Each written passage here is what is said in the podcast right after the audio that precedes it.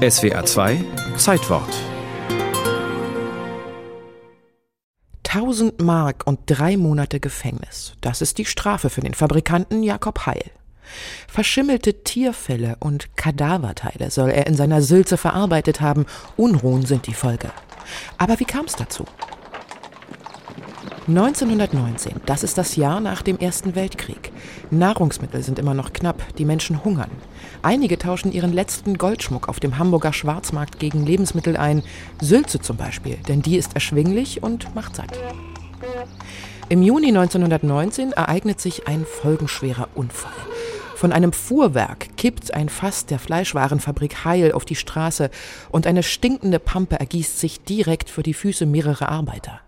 Erbost ziehen sie los zur Fleischfabrik, um nachzuschauen, was da an ihrer Sülze eigentlich verarbeitet worden ist. Die haben verschiedene Fälle entdeckt, die verschimmelt waren und von einer dicken Schimmelschicht überzogen. Außerdem soll angeblich noch ein Hundskopf äh, gefunden sein und aus dieser Situation heraus war für die Anwesenden klar, damit handelt es sich an, vermutlich um Lebensmittelpanscherei. So beschreibt es der Hamburger Historiker und Archivar Sebastian Merkel. Auch Ratten- und Katzenkadaver sollen die Arbeiter damals in den Sülzefässern entdeckt haben. Die Arbeiter sind empört. Sie schleifen den Fabrikanten Jakob Heil an den Füßen bis zur Alster und werfen ihn ins Wasser. Heil kann sich retten, entkommt aber nur knapp seinen Verfolgern. Immer mehr Menschen strömen auf den Hamburger Rathausplatz. Am Ende sollen es mehr als 10.000 gewesen sein.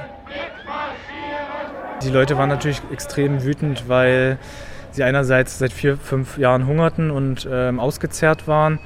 Diese Lebensmittelpanscherei führte natürlich dazu, dass der Zorn noch weiter anwuchs. Die Menschen fühlten sich ungerecht behandelt und brauchten ein Ventil. Und dazu kam es dann den, mit den Sülzunruhen. Die Menschen protestieren lautstark, nicht nur gegen Heil, sondern gegen die ganze Stadtregierung. Am Ende stürmen sie das Rathaus und erbeuten Waffen. Die Politiker damals vermuten, dass die Kommunisten die Arbeiter aufstacheln, doch dafür haben sie keine Beweise.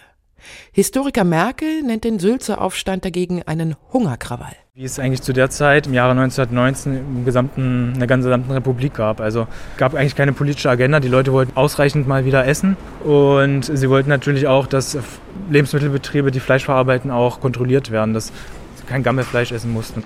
Die Regierung ruft das Militär und paramilitärische rechte Freikorpseinheiten, die sogenannten Bahrenfelder, gegen die aufgebrachten Demonstranten zu Hilfe. Die Bahrenfelder sind, das weiß der Hamburger Senat, dafür bekannt, dass sie nicht zimperlich sind. Es wird scharf geschossen. Etwa 80 Menschen sterben während der Sülze-Unruhen. Die Aufständischen haben keine Chance. Die Sülz-Unruhen waren insofern wichtig, weil es die Machtverhältnisse in der Stadt neu ordneten.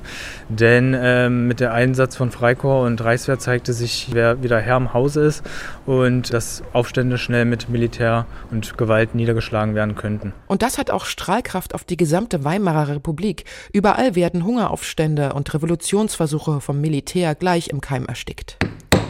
Nach dem Urteil im Oktober 1919 kommt Fabrikant Jakob Heil ins Stadtgefängnis. Nach nur drei Monaten ist er wieder auf freiem Fuß. Ja, Heil wurde in einem Gerichtsgutachten als exzentrische Person beschrieben, die auch ein bisschen dümmlich war und der natürlich eine schnelle Mark machen wollte mit dieser Sülze-Produktion. Heil verlässt Hamburg. In Berlin soll er vor seinem Tod 1922 zuletzt gesehen worden sein. Auch dort soll er mit Sülze gehandelt haben, und zwar wieder mit seiner ganz eigenen Gammelfleischrezeptur.